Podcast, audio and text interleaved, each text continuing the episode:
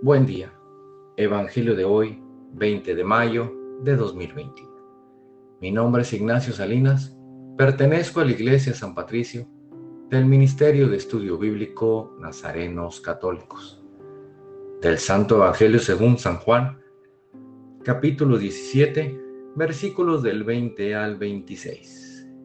En aquel tiempo, Jesús, levantando los ojos al cielo, oró diciendo, Padre Santo, no solo por ellos ruego, sino también por los que crean en mí por la palabra de ellos, para que todos sean uno, como tú, Padre, en mí y yo en ti, que ellos también lo sean en nosotros, para que el mundo crea que tú me has enviado, también les di a ellos la gloria que me diste, para que sean uno, como nosotros somos uno, yo en ellos y tú en mí para que sean completamente uno, de modo que el mundo sepa que tú me has enviado y los has amado como me has amado a mí.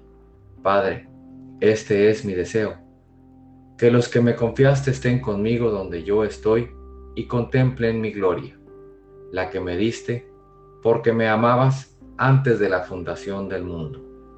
Padre justo, si el mundo no te ha conocido, yo te he conocido, y estos han conocido que tú me enviaste.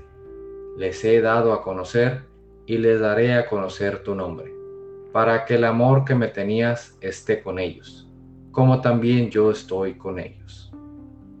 Esta es palabra de Dios.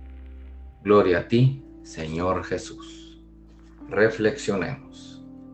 Este Evangelio nos invita a seguir en unidad, que toda la comunidad se mantenga unida que seamos solo uno.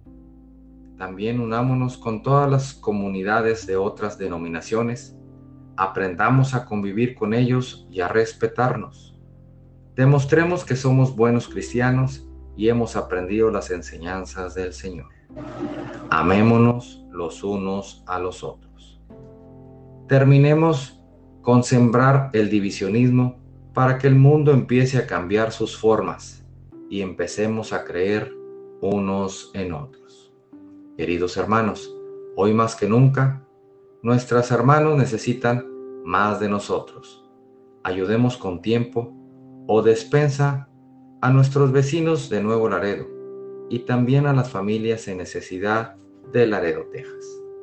El propósito de hoy, dediquemos un día de la semana a entregar una despensa a alguna familia o llevar artículos a las asociaciones que puedan repartirlas.